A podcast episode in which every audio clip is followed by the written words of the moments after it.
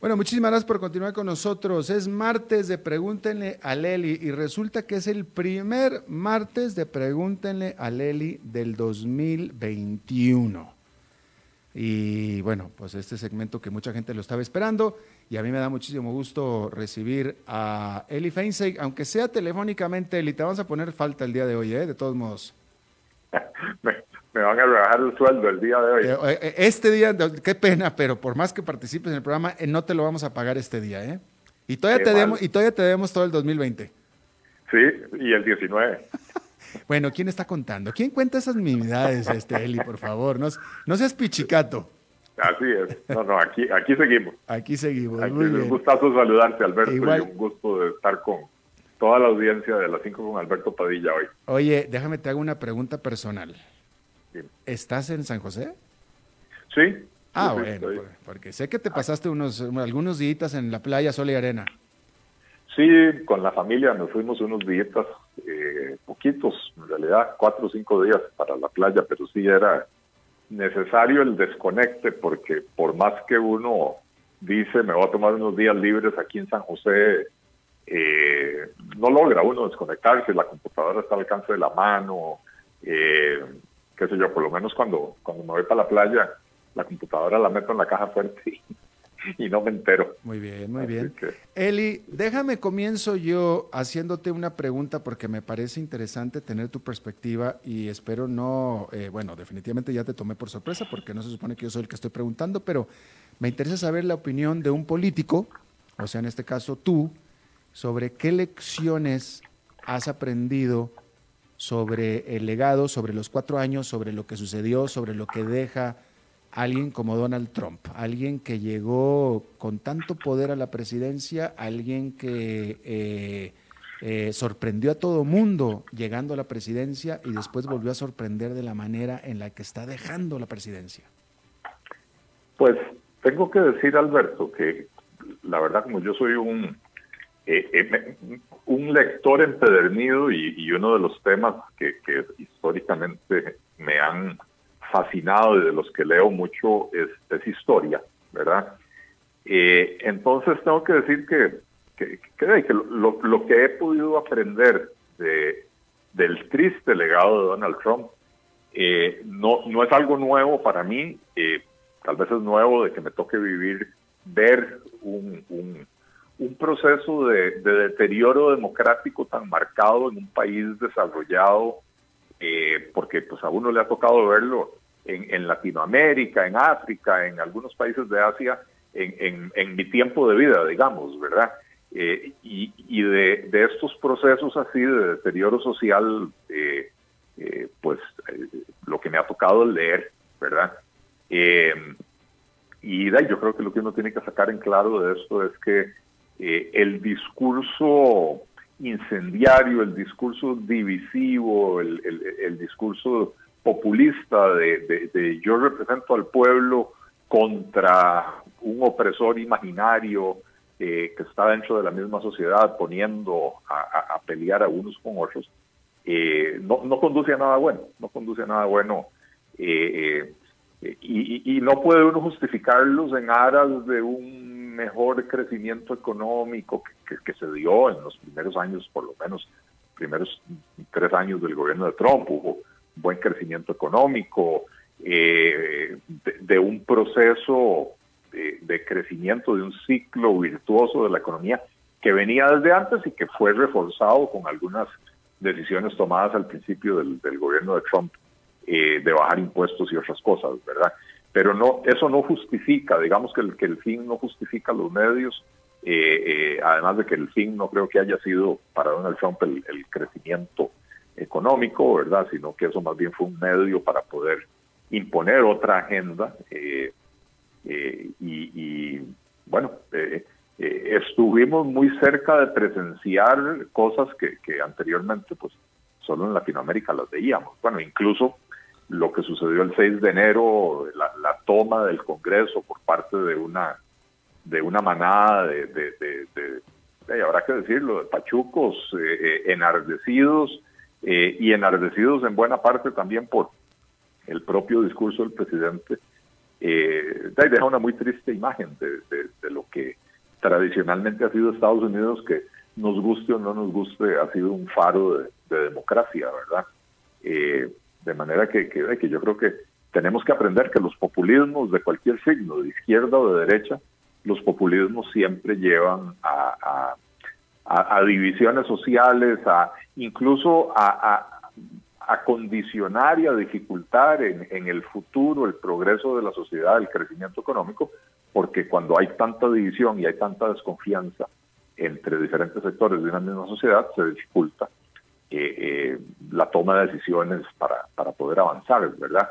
Eh, creo que aquí en Costa Rica tenemos mucho de eso, hay una enorme desconfianza entre, entre los propios costarricenses, lo cual nos hace no confiar en nadie, no confiamos en los políticos, no confiamos en los académicos, no confiamos en absolutamente nadie, ¿verdad?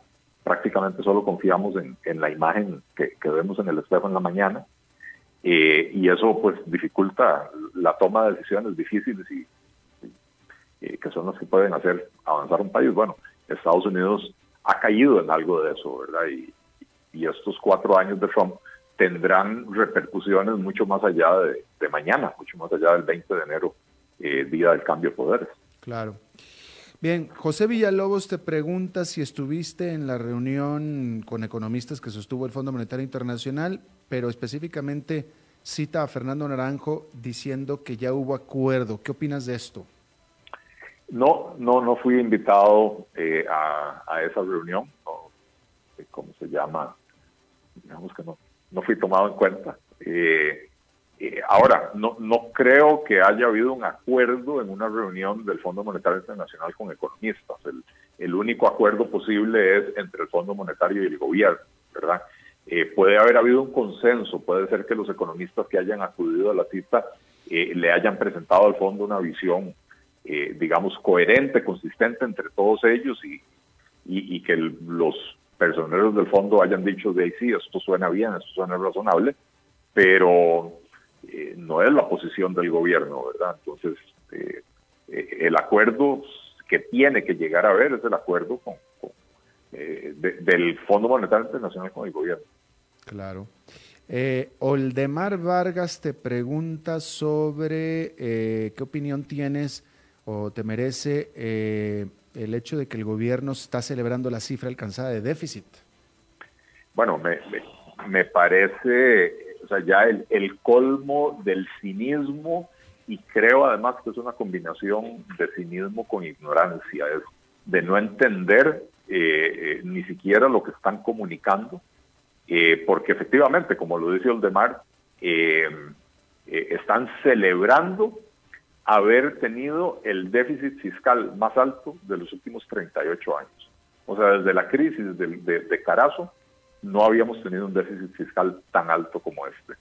Eh, y si bien es cierto, fue un poquito menor que lo que se había proyectado, el hecho de que las proyecciones fueran nefastas para el país no hace que un resultado de un déficit de 8,34% se convierta en algo bueno, ¿verdad?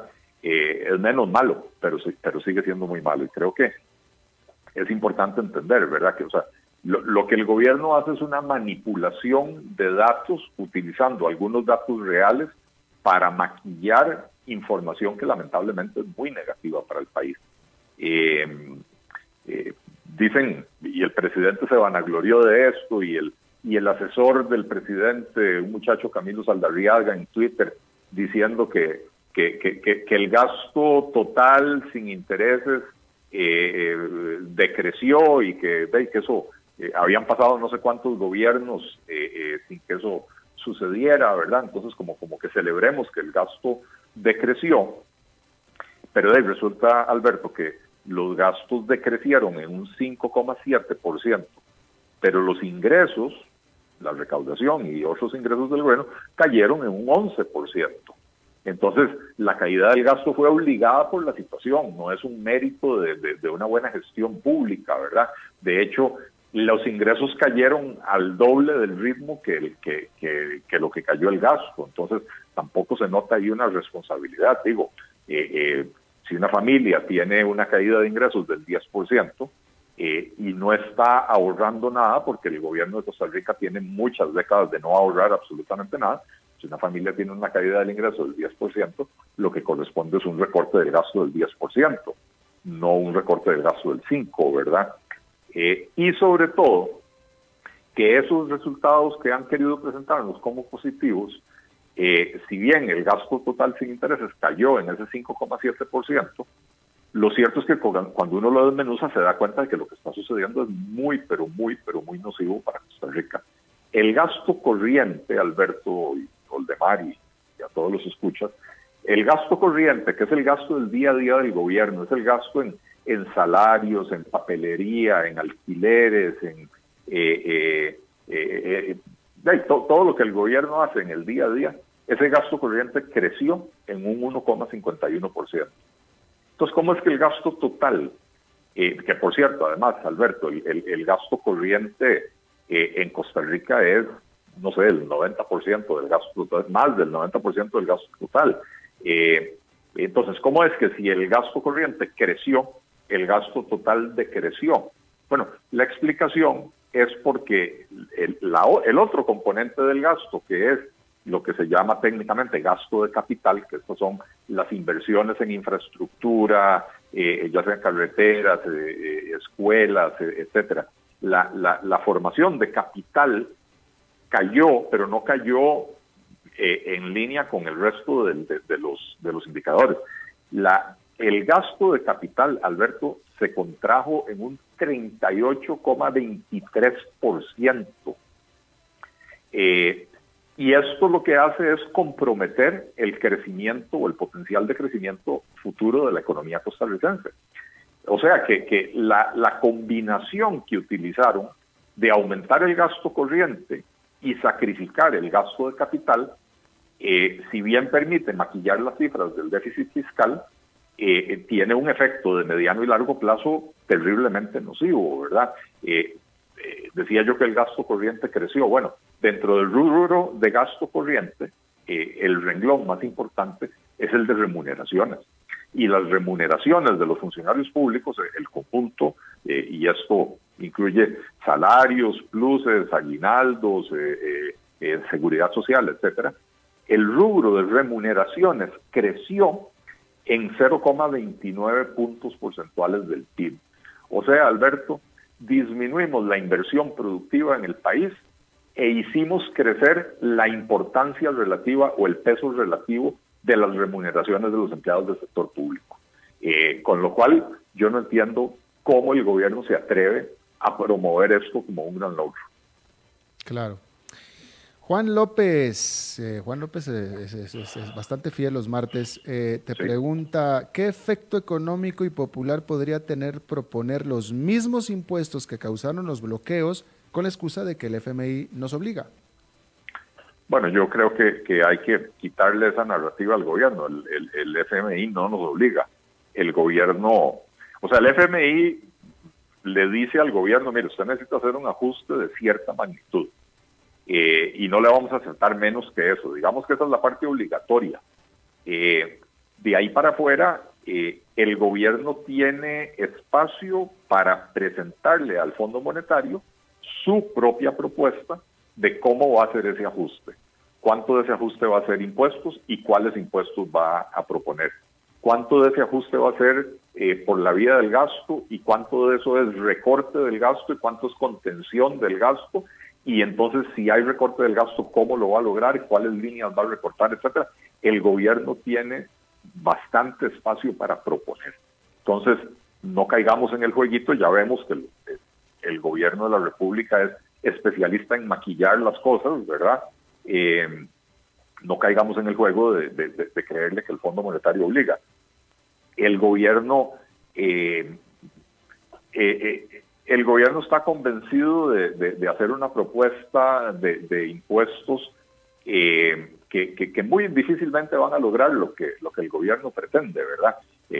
Quieren prácticamente triplicar el, impuesto a las viviendas de lujo, pero además disminuir el valor a partir del cual se empieza a pagar, el valor de vivienda a partir del cual se empieza a pagar ese impuesto. Bueno, Resulta que el impuesto de viviendas de lujo nunca ha recaudado, yo creo que ni el 25% de lo que se había proyectado, ¿verdad?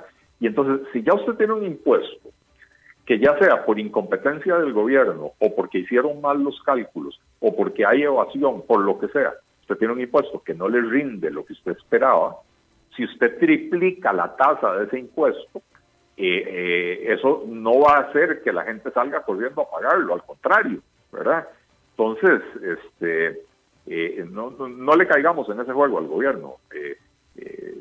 yo, yo creo al final de cuentas, Juan, que, cualquier propuesta de impuestos que haga el gobierno, ya sea la misma de la vez pasada o una diferente, va a provocar protesta social. La gente está cansada y cuando la gente descubre cosas como la que estaba yo comentando anteriormente, el gasto en remuneraciones creció como proporción del PIB en 0,29%, mientras que la inversión en, bienes de capital cayó en un 38%, este, eh, cualquier propuesta de subir los impuestos, la gente va a protestar, ¿verdad? Y no importa si son los mismos de la vez pasada o son otros diferentes.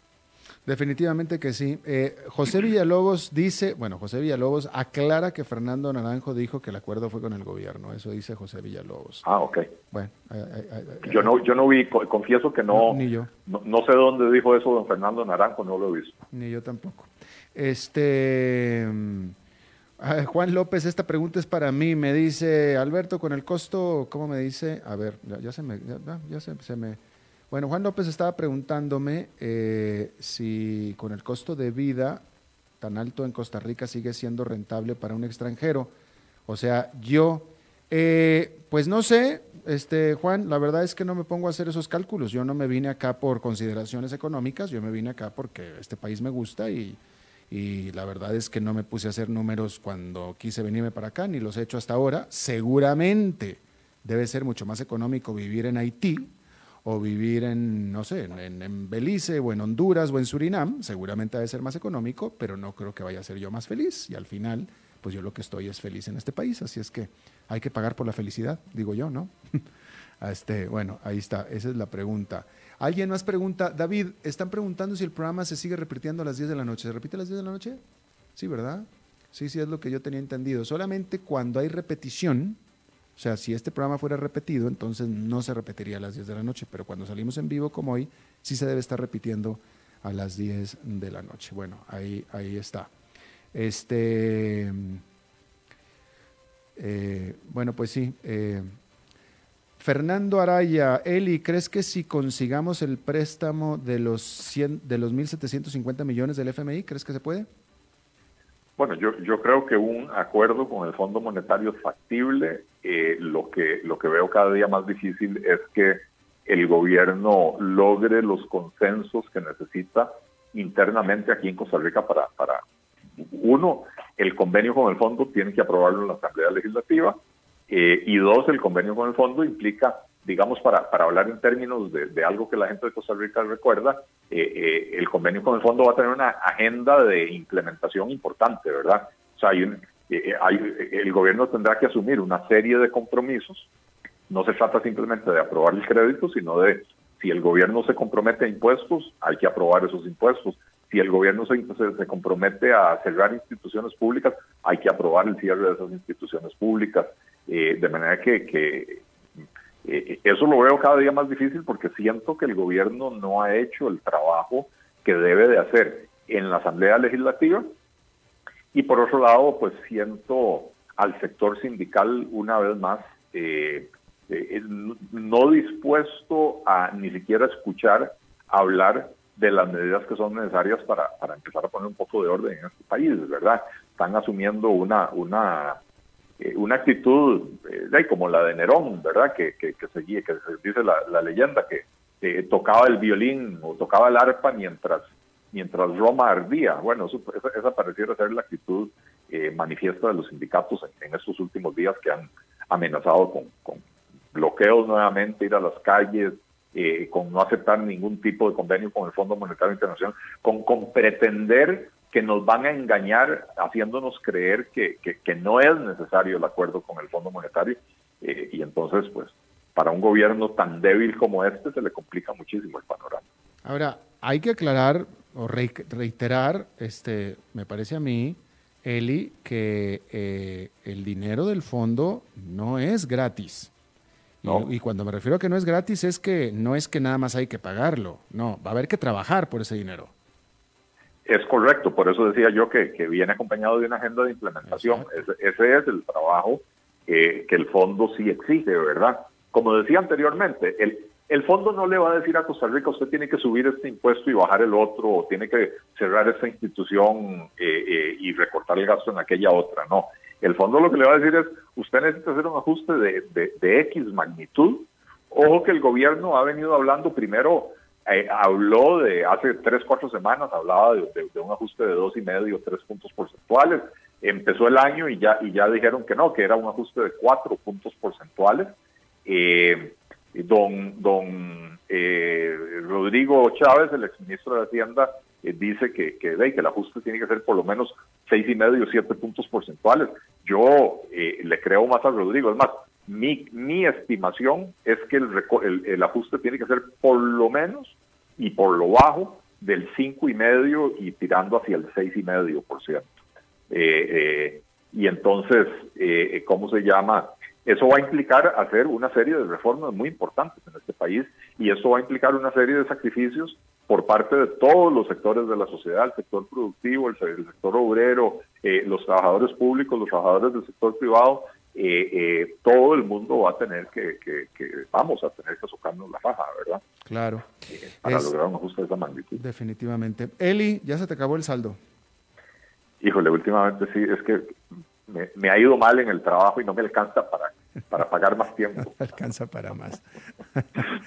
no, me pagan el sueldo y encima de todo tengo que pagar por, por estar aquí. Pues, oye, ni modo, ya se acabó el saldo, así es que ni modo. Muchísimas gracias Alberto y muchas gracias nuevamente a, a, todos los seguidores del programa por las preguntas. Gracias a ti, mi Feliz año a todos. Feliz año para ti también, Eli. Nos vemos el próximo martes, ¿ok? Pura vida. Pura vida.